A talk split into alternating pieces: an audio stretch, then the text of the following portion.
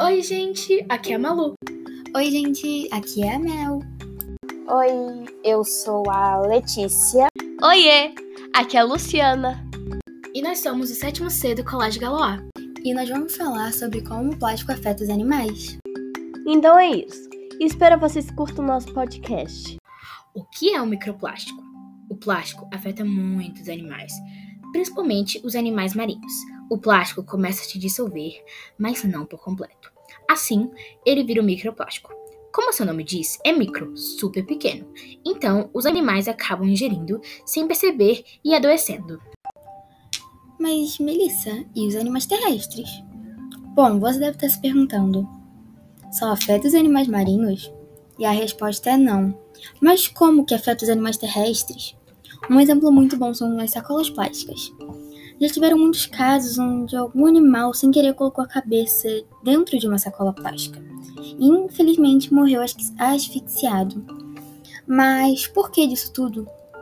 Porque nós, seres humanos, somos seres literalmente egoístas. Eu não estou falando de todos, até porque existem muitos como nós que realmente nos importamos com isso, nos importamos com os seres vivos.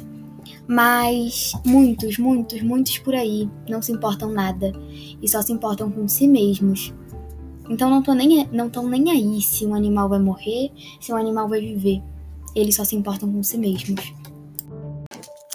Como nós podemos ajudar?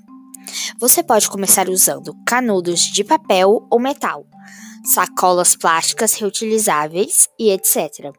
Você também não deve jogar plástico nem nenhum tipo de lixo na rua, praia e etc.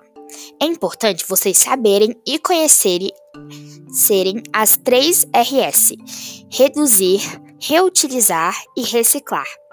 Se você usar isso para a sua vida, muda tudo. Ah, Luciana, mas esse problema já está melhorando? Então, infelizmente não. Na verdade, ele só está piorando. Tem poucas pessoas que utilizam o plástico e a maioria acaba esquecendo e jogando fora. De acordo com os dados do PNRC, a cerca de 30% de todo o lixo recolhido no Brasil tem potencial de reciclagem, mas apenas um 3% é reaproveitado e transformado novamente em produtos.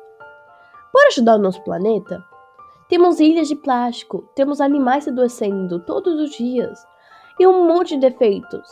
Mas a gente pode mudar isso. Bora ajudar nosso planeta juntos? Cada atitude ajuda. Todo mundo pode ajudar. Todo mundo pode mudar.